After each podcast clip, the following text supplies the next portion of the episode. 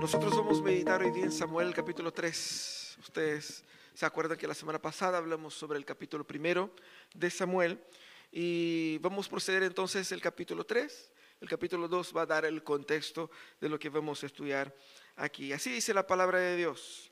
Samuel, que todavía era joven, servía al Señor bajo el cuidado de Elí.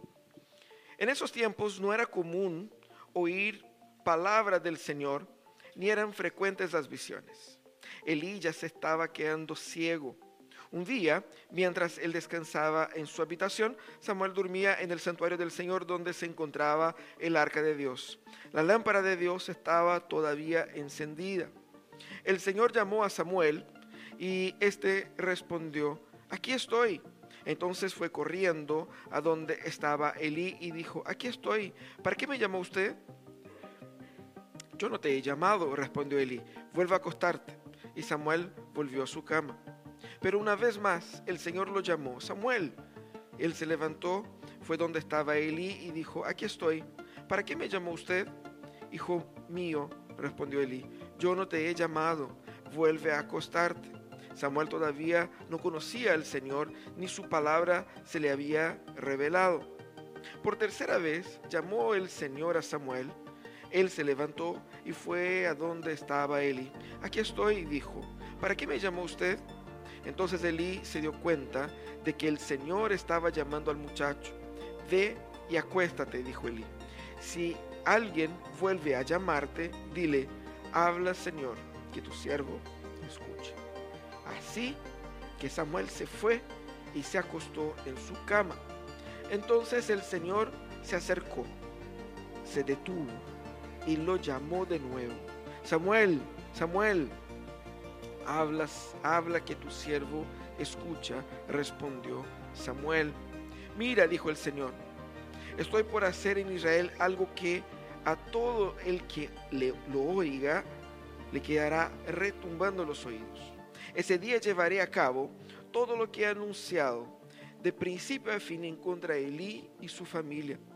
Ya le dije que por la maldad de sus hijos he condenado a su familia para siempre. Él sabía que estaban blasfemando contra Dios y sin embargo no los refrenó. Por lo tanto, hago este juramento en contra de su familia. Ningún sacrificio ni ofrenda podrá lograr jamás el perdón del pecado de la familia de Elí. Samuel se acostó y a la mañana siguiente abrió las puertas de la casa del Señor, pero temía contarle a Elí la visión. Así que Elí tuvo que llamarlo. Samuel, hijo mío. Aquí estoy, respondió Samuel. ¿Qué fue lo que te dijo? preguntó Elí. Te pido que no me, no me lo ocultes.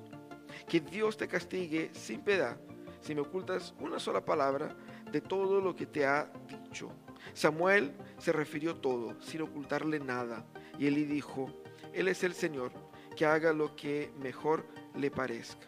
Mientras Samuel crecía, el Señor estuvo con él y cumplió todo lo que había dicho por medio de él. Y todo Israel, desde Dan hasta Berseba, se dio cuenta de que el Señor había confirmado a Samuel como su profeta. Y el Señor volvió a manifestarse en Silo, porque allí se revelaba a Samuel y le comunicaba su palabra. La palabra de Samuel llegó a todo el pueblo de Israel.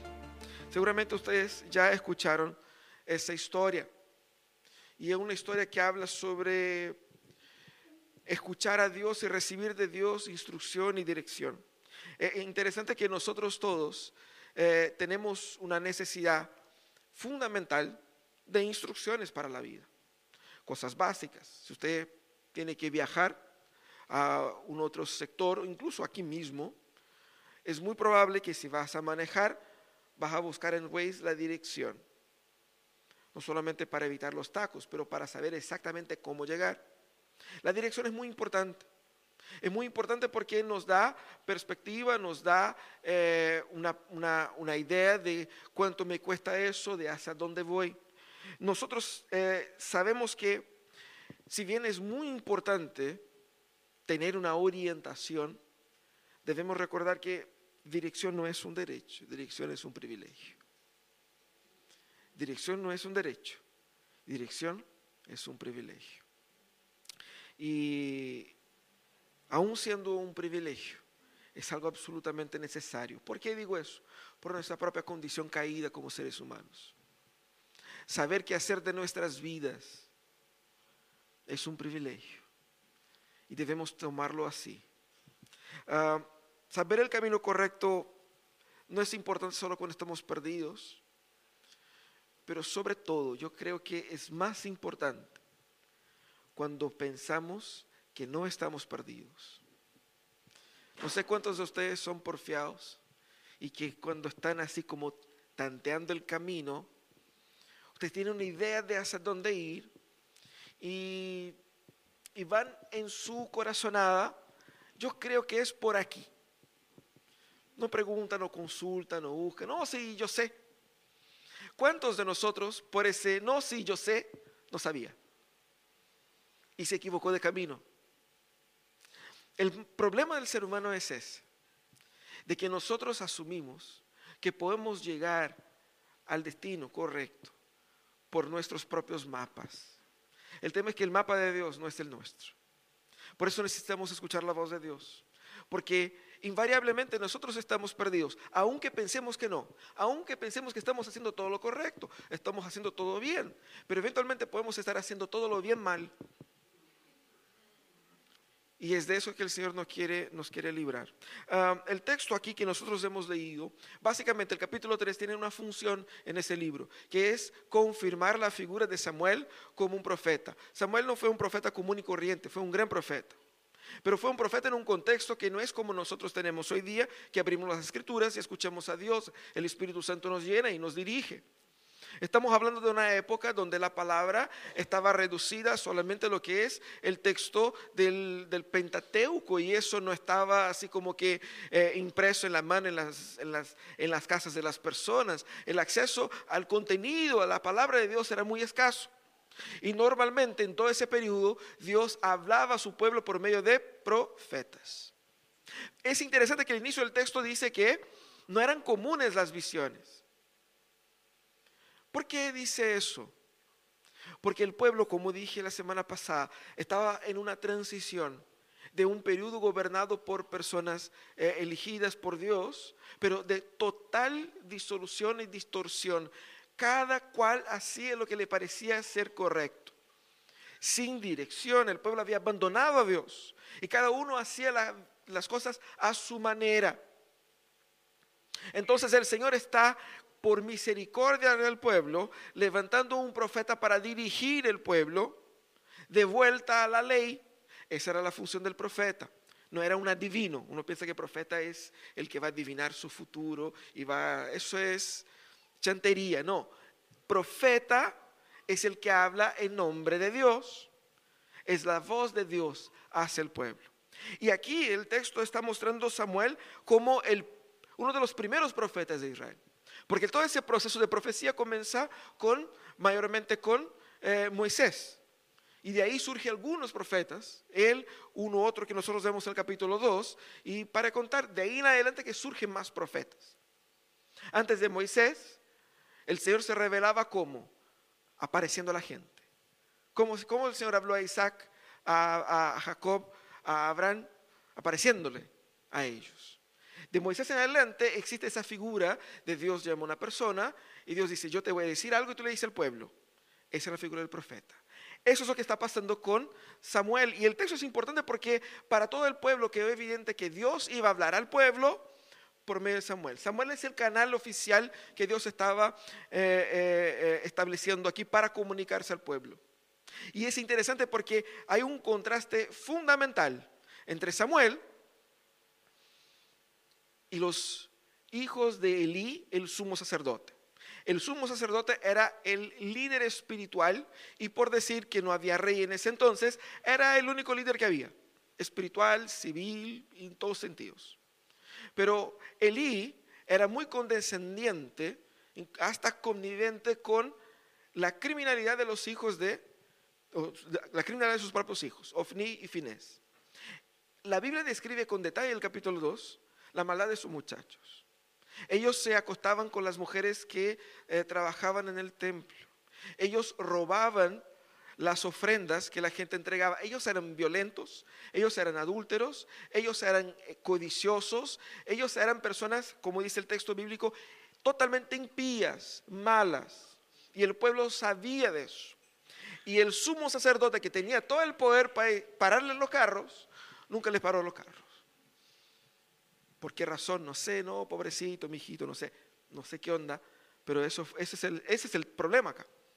Y el contraste con Samuel es, es, profundo, porque Samuel contaba con la bendición y la gracia del Señor. Y el Señor habló, no solamente aquí, en ese capítulo, por medio de Samuel, pero el Señor siguió hablando por medio de Samuel para guiar su, su pueblo. Y más, en el capítulo 2, el Señor envía a un otro profeta para exhortar a Elí, o sea, el capítulo que leímos ya es una segunda exhortación, y ese profeta dijo, yo levantaré a un profeta verdadero. Y aquí una referencia eh, parcial a Samuel también. Ahora, ¿cómo nosotros a la luz de ese texto podemos aprender a, escuchar a Dios? Porque usted va a decir, todo bonito la historia de Samuel, pero Samuel no está aquí para decirnos qué es lo que Dios nos quiere decir, ¿cierto? Y yo no soy Samuel, así que eh, cómo esa historia me concierne, cómo me, me, sirve para mi diario vivir.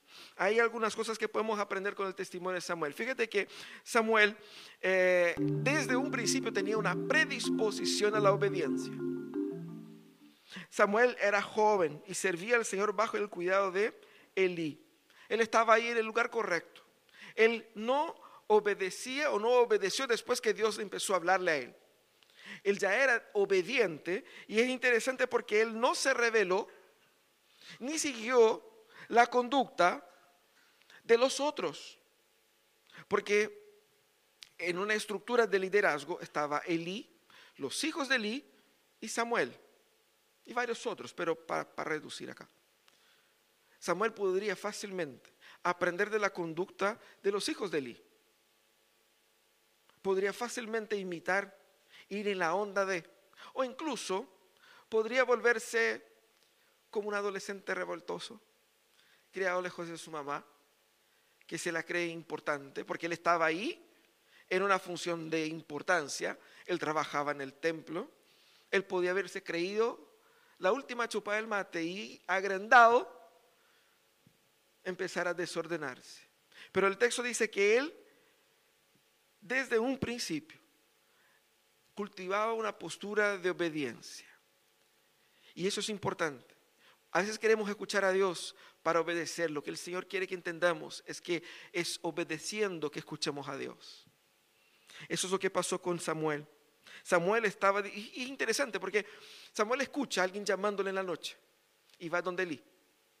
Él escucha de nuevo y va de nuevo. Él escucha una tercera vez y va una tercera vez. Más de uno acá se aburre solamente de leer las tres veces. Quizás, muy factible, que una persona pudiera pensar en la tercera, no, ese viejo está loco.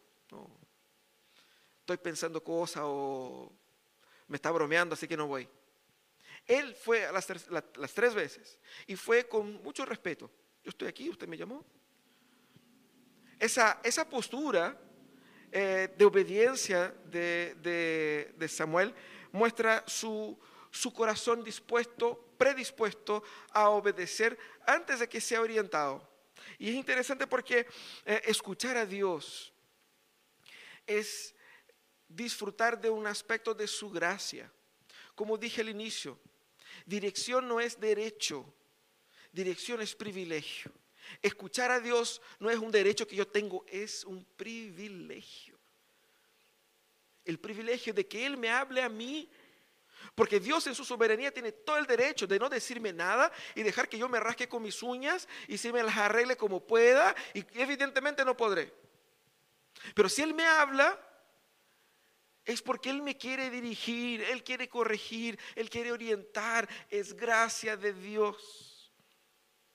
Y uno se pregunta, ¿por qué Dios, con un mensaje tan potente contra Elí, por qué Dios no habló a Elí?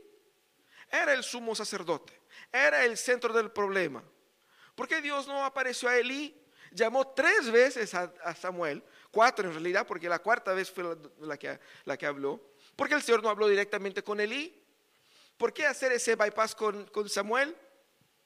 Porque Dios quería mostrar para Elí donde su gracia reposaba. Elí estaba en rebelión contra Jehová. Elí estaba en desobediencia contra Dios.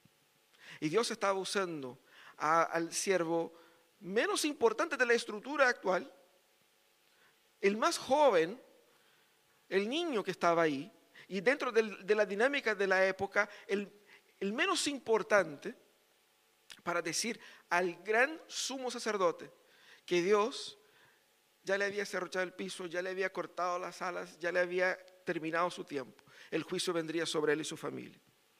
La luz y la dirección son manifestaciones de la gracia de Dios. Están así que cuando nosotros vemos en Romanos 1, 28, dice que Dios, eh, al, al revelarse a la raza humana en la creación, el ser humano se revela contra Dios. ¿Y qué es lo que hace Dios? Los entregó a sus propias pasiones. Escuchar la voz de Dios es experimentar de una gracia salvadora que nos dirige. Claramente que nosotros debemos entender que debemos, así como Samuel, estar en el lugar correcto para escuchar a Dios. Porque fíjate que no basta o no bastó a Samuel estar en el templo, porque Dios no habló porque Samuel estaba en el templo. Hay que estar predispuesto a obedecer. Hay que tener un corazón que antes de que sea exhortado tenga la predisposición a que la exhortación encuentre lugar. Queremos escuchar la voz de Dios, pero primeramente nosotros debemos cultivar en nuestro corazón el deseo de querer obedecer a Dios y obedecerlo ya. Uno dice, no, si, Dios me dice que yo haga algo, lo hago. Pero Dios me ha dicho que hiciera un montón de cosas ya, que yo ya sé y no lo he hecho. Ese es el punto. Nosotros queremos obedecer la revelación maravillosa, fantástica y sobrenatural que surja, pero lo que el Señor quiere que nosotros entendamos es que debemos comenzar obedeciendo lo que ya sabemos desde ya. Y en ese transcurso, en el caminar de obediencia, escucharemos la dirección de Dios para nuestras vidas. Debemos entonces ser obedientes sobre lo que ya sabemos sobre Dios, en vez de esperar recibir una, una iluminación tan especial. Y de hecho, nuestro problema es ese. Dios está hablando en el diario vivir nuestro. Dios está hablando en lo básico. Y es en lo básico que escuchamos a Dios a diario. No esperes que Dios te va a hablar como habló a Samuel en esta noche. Incluso si usted está durmiendo y escucha Samuel, Samuel, Samuel, no es contigo porque no es tu nombre, ¿cierto? Pero si te escucha alguien llamando en la noche, ¿será Dios? No sé. Lo que sí sabemos es que el Señor ya se ha revelado plenamente en las escrituras y tú las tienes ahí. No es un misterio. Tú las puedes leer. Está ahí estar dispuesto a ser corregido. Y es interesante porque aquí la, predisposición a obediencia es predisposición para muchos de obedecer en lo que a mí me gustaría hacer. Y no la predisposición a ser corregido. Y eso nos conduce al segundo aspecto que Samuel demuestra aquí en esa historia, porque no solamente estaba predispuesto a obedecer, pero él fue sumiso a las autoridades a las cuales él estaba eh, involucrado. Porque el Señor habla a Samuel, llama una, dos, tres veces, y es Elí quien entiende lo que le estaba pasando al muchacho. Porque además de despertar al viejo tres veces en la noche, lo que ser molestado en la madrugada debe ser molestoso, una vez, dos, tres veces, él eh, en vez de retar o hacer callar al niño, diciendo, no, si nadie te está llamando, no, si él lo ha escuchado, es cosa de tu cabeza, olvídalo y duerme. Él podría haberlo dicho, pero Elí tuvo la perspicacia, la perspicacia espiritual de entender que era Dios quien estaba llamando a Samuel. Y Elí, pese a todos sus pecados, instruye a Samuel a cómo escuchar a Dios. Nosotros estamos hablando del juicio de Dios sobre Eli y su familia, pero es Eli quien instruye a Samuel a cómo escuchar a Dios. Fíjate que la instrucción de Eli fue fundamental para que Samuel pudiese, pudiese efectivamente escuchar a Dios en aquella noche. Fue por la sumisión a la autoridad de Eli que Samuel pudo escuchar a Dios. Es interesante porque escuchar es un acto pasivo. Escuchar es someterse. Alguien me está hablando y yo simplemente le estoy prestando oídos. Eso es básicamente la idea de escuchar. Pero escuchar da una referencia de una idea de autoridad. Alguien está diciendo algo. Alguien dentro de su autoridad y de su poder me está comunicando algo. Y eso es lo que pasa aquí. Dios usa estructuras que Él generó de autoridad, como la autoridad del sumo sacerdote, para que por medio de la obediencia de Samuel y de la sumisión de Samuel a las estructuras que Dios creó, Dios hable a Samuel. Porque interesante que después que Dios habla a Samuel y le dice cosas duras sobre Eli, Samuel no se le ocurre al día siguiente decir, ¿y qué voy a pescar yo tú? Si Dios ya te cerró la puerta, Dios te va a, cortar el linaje, Dios me está hablando a mí, no a ti. Alguien más desubicado lo habría hecho. Pero Samuel sigue sometiéndose a la autoridad que Dios había puesto sobre Elí y que Dios solamente tendría el derecho de quitar.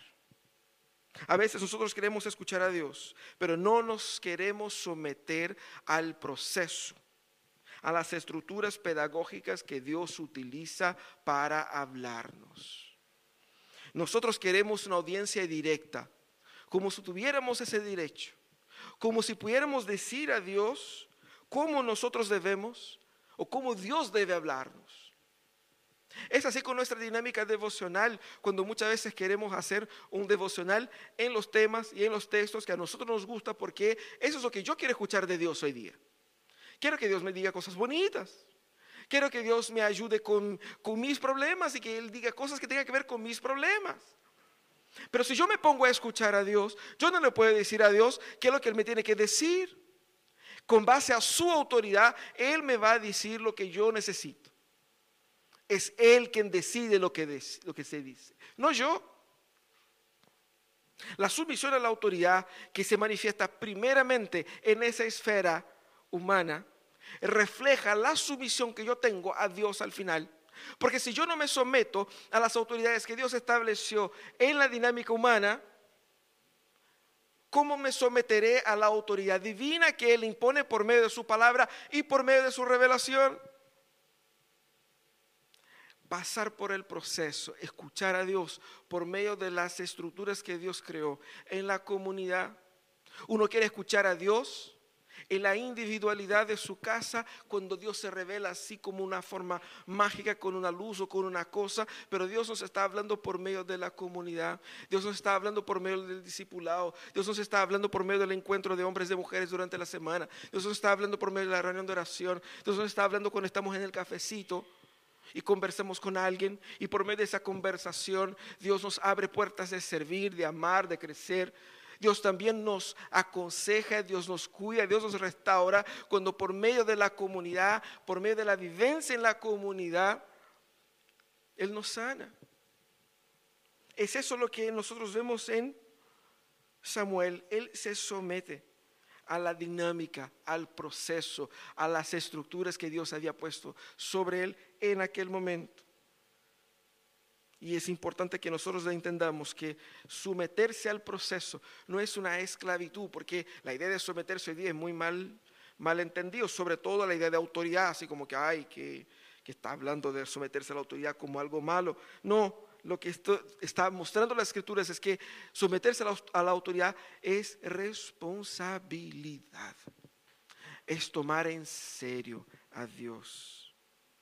Fíjate que la construcción de Samuel como profeta en ese capítulo va desarrollando el perfil de una persona que por estar sumiso a la autoridad, no de Elí como individuo, pero del cargo, de la función del sumo sacerdote. Él se somete a Dios, porque el sumo sacerdocio pertenece a Dios. Y al someterse a Dios, Él llama a todos a que se sometan a Él cuando Él mismo sea futuramente sumo sacerdote. Si nosotros no nos sometemos a las autoridades que Dios pone, ¿cómo nos someteremos a la voluntad revelada de Dios por medio de su palabra? No seremos capaces de escuchar a Dios y queremos escuchar solamente lo que a nosotros en nuestra rebelión queremos escuchar. Pero también Samuel no solamente eh, fue predispuesto a obedecer, no solamente se sometió a la autoridad, pero también él fue fiel a la palabra que Dios le entregó. Porque uno quiere escuchar a Dios, pero a veces Dios dice cosas que uno no quiere escuchar. Ese es el punto. Ay, Señor, quiero escuchar tu voz. ¿Estás seguro? Porque puede ser que Dios diga cosas que no te va a gustar. Porque Dios no tiene ningún compromiso en caerte bien. Él es soberano. Y eres tú el que tiene que ajustarse a Él y no al revés. Así que al día siguiente, Él escucha ese mensaje terrible de Dios contra Elí, que por el pecado de los hijos de Elí y la connivencia de Elí, el Señor iba a juzgar a Elí y ya no iban a haber descendencia de Elí en el sacerdocio. Él escucha ese mensaje, imagínense usted un adolescente, un joven de preadolescente, digamos, que escucha un mensaje terrible contra su jefe, el líder supremo de la nación. ¿Qué va a decir? Nada. ¿Qué dijo el Señor? No, unas cositas ahí contra el pecado. Hay que portarse bien nomás, hay que poner la pila, dijo. ¿Cierto? ¿Qué iba a decir uno? ¿Con qué cara le digo? Y Elí, porque viejazo sabía que lo que Dios dijo no debiera ser bueno, porque él ya había tenido un anticipo del otro profeta. Dijo, no, esa es la segunda llamada. Seguramente el mensaje no será bueno. Y seguramente ese muchachito no me quiere contar porque me tiene miedo. Así que él llama a Samuel y le dice, que Dios te castigue con el máximo furor si tú no me dices exactamente lo que él te dijo. Bueno, ante esa amenaza, Samuel fue y se lo contó todo. Aún así, más de uno se vería tentado a decir, no, dijo que está mala cosa para ti nomás. Eh, no, él se lo contó todo. Es difícil, es difícil ser eh, coherente con lo que Dios dice. Porque nuestra tentación es de eh, ajustar la palabra de Dios al pecado humano. Para cualquier que sea la, motivación de nuestro corazón, tendemos a querer bajar perfil, tanto para un lado como para otro. No, no es tan así. No, ¿para qué ser tan pesado? No, sí, y con ese no sí empezamos a meter nuestra, de nuestra cosecha, ¿cierto? Porque interesante porque si queremos escuchar a Dios, tenemos que estar conscientes que Dios nos va a decir lo que Él quiere decir. Y queremos escuchar lo que Dios quiere decir realmente. Claramente Dios nos va a decir lo que Él quiere decir y lo que Él encuentra que nosotros necesitamos saber y lo que nosotros podemos asimilar. Si Dios nos está diciendo algo, no es para matar nuestra curiosidad. No es para el pelambre. Oye, ¿supiste lo del Lee? No, no es eso. Cuando Dios nos habla, su palabra tiene una función. Y la función de la palabra de Dios debe ser cumplida. ¿Cuál era la función de la revelación de Dios a Samuel en aquella noche? la exhortación que Samuel le hizo a Elí en la mañana siguiente. Esa era la función. Además de eh, homologar a Samuel como profeta en Israel, porque si Dios habló a Samuel contra Elí, es porque Dios habla a Samuel hacia el pueblo también. Pero de cierta manera lo que nosotros vemos acá es que Samuel, al ser fiel en transmitir la totalidad de la verdad de Dios, incluso en un mensaje difícil, estaba mostrando al pueblo que el profeta de Dios debiese ser alguien dispuesto a decir toda la verdad de Dios. Lo que significa que escuchar a Dios es claramente un llamado a caminar en toda la verdad de Dios. Ese es nuestro problema. Nosotros queremos la verdad de Dios. Toda, toda, literalmente no. Queremos, ¿no es cierto?, una gran parte, la parte que nos conviene. Porque hay muchas partes que no nos convienen. Y nosotros fingimos que no están ahí. Y a veces ocultamos de nuestros ojos porque lo que los ojos no ven, el corazón no siente. ¿Cierto? Pero el Señor ve y el Señor siente y el Señor nos llama. Ese es el problema. El Señor nos está mostrando acá que si yo quiero escuchar a Dios por medio de su palabra, por medio de la obra del Espíritu Santo en nosotros, orientándonos hacia la verdad, Dios quiere que nosotros vayamos hacia toda esa verdad y no solamente a los que nos gusta. Eso es fidelidad al Señor. Si queremos realmente escuchar a Dios, debemos tener la disposición de asumir todo el peso de lo que Él nos dice. Y nosotros no queremos a veces escuchar todo porque ya nos hemos comprometido con otras agendas. No sé si han pasado con ustedes de que de repente alguien te invita para un evento, un, qué sé yo, un viernes, a las nueve, ponte tú. Y tú ya tienes un compromiso ese día, pero igual quieres ir al otro. Quieres ir a los dos y no quieres suspender a ninguno. Y le dice que sí a los dos. Y después dice, ahí lo veo. Más de uno hizo eso, ¿cierto? No solamente yo. ¿Ya? Hemos hecho eso en algunas veces. Uno dice, no, ¿y cómo hago? No sé, a lo mejor salgo más temprano aquí, voy para allá y no sé. Pero quiero, quiero dar en los dos. Pero como que se chocan. Lo mismo pasa con los planes de Dios y los nuestros. Queremos hacer con que calcen. Y decimos, ahí lo veo. Ahí lo veo. ¿Cómo lo vamos a hacer para calzar cosas que son opuestas? No sé, pero ahí lo veo, ¿no?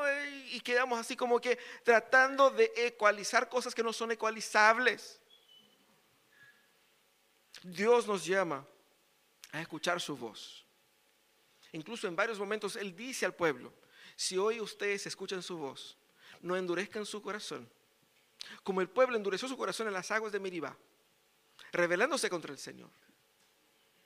Si ustedes escuchan la voz de Dios, no endurezcan el corazón. Haga lo que el Señor dice. Parece tan simple seguir instrucciones, pero es tan difícil. Hoy día en la escuela dominical estábamos estudiando la historia de Acán. Dios había dicho, había dado una sola instrucción. Entren en Jericó y no tomen nada, destruyan todo. Eso era, ¿cierto?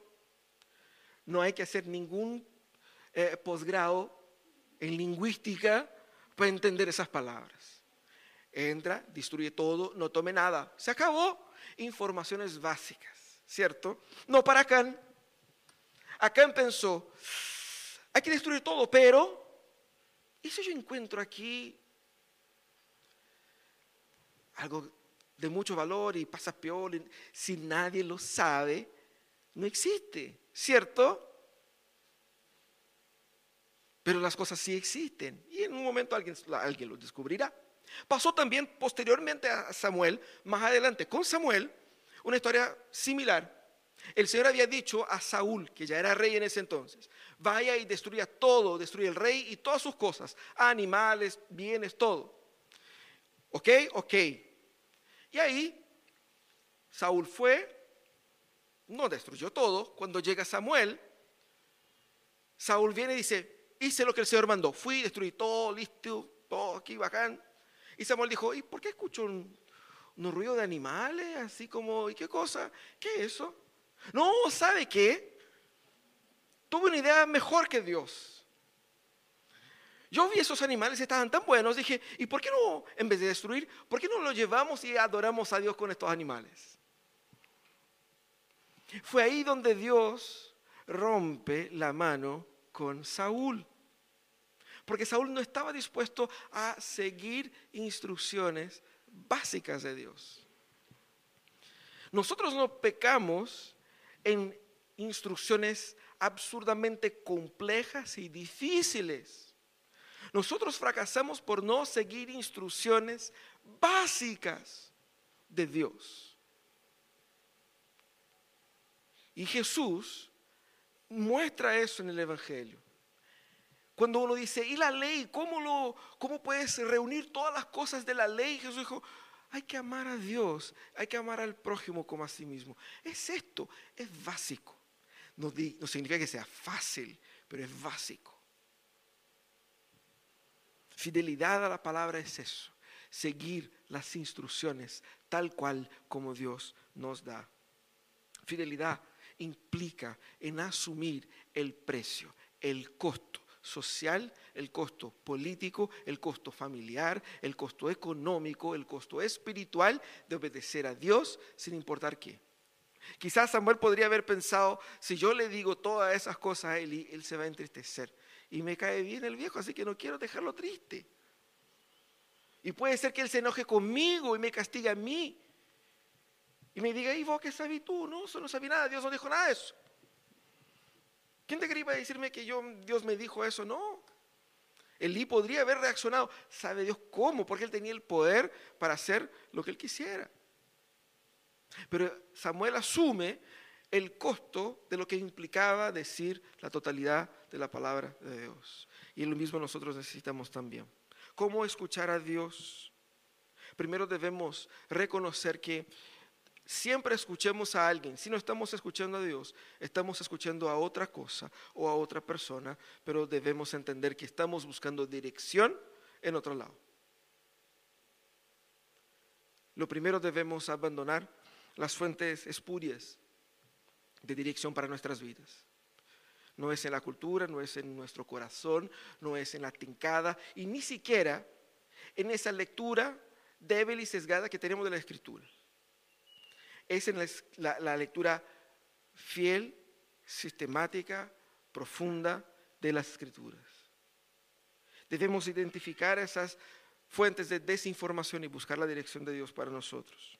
También nosotros debemos entender que no hay peor destino que hacer oídos sordos a Dios, fingir que escucha.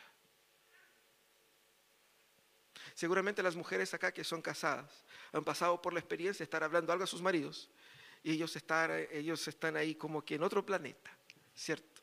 Hablando, hablando, hablando, hablando, hablando, ellos están así como que... ¿Me está escuchando? ¿No? ¿Sí? ¿Qué? ¿Ah? ¿Qué? Eso no pasa con nosotros, ¿cierto? ¿Ah? Dios nos está hablando y nosotros estamos así como que distraídos, distraídos, distraídos. Y debemos nosotros concentrarnos para escuchar su voz en la palabra. Hermanos, el proceso es muy sencillo, no hay misterio aquí. No espere que Dios le llame la madrugada. Lee la Biblia todos los días. Lee la Biblia de forma sistemática. Confía en el proceso de Dios. Y el proceso de Dios es ese. Dios, por medio de su Espíritu Santo, nos guía a toda verdad. Y toda verdad está en las Escrituras. Si usted quiere escuchar a Dios para sanar los problemas de tu matrimonio, las palabras de Dios. Ay, pastor, ¿qué versículo de la Biblia me dice? Todos. Lee y deja que Dios te diga lo que Él te quiere decir. ¿Qué sé yo? Los problemas que tiene tú y tu corazón. Dios sabe. Pida, Señor, Señor, dirígeme, háblame.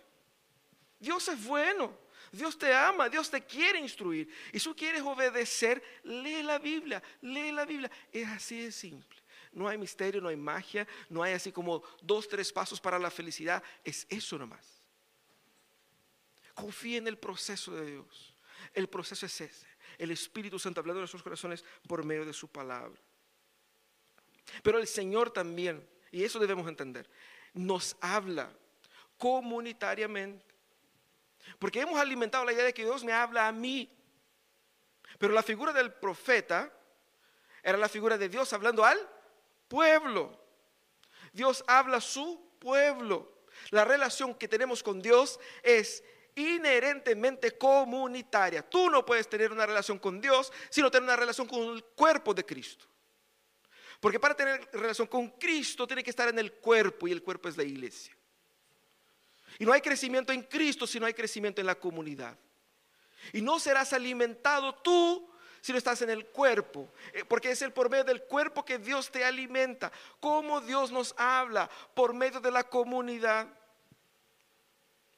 tanto por medio de la predica, por medio del estudio, por medio de la comunión, de la oración mutua, de la amistad, de las visitaciones que nosotros hacemos unos a otros, del compartir, del servir, del ser iglesia. Es así como Dios nos dirige, es así como Dios nos exhorta, es así como Dios nos, nos anima y nos desanima a pecar y nos anima a obedecer por medio de la comunidad. Mientras más vinculado estoy a la comunidad, más apto estoy a escuchar de Dios. Si quiero escuchar a Dios, tengo que hacerlo. No de una forma única y solamente privativa desde mi pieza leyendo la escritura. Pero tengo que entender que es la lectura privada, familiar y comunitaria, juntas, que me habilita a escuchar a Dios. Porque yo no le digo a Dios cómo, cuándo, de qué manera Él me va a orientar en tales, tales asuntos. Lo que sí sé es que Él me quiere aquí, en la comunidad. Y Él va a hablar por medio de la comunidad lo que Él me quiere decir. Y yo tengo que estar dispuesto con los oídos atentos a escuchar lo que Él me diga. Es así como escuchamos a Dios. Cierra tus ojos, vamos a orar.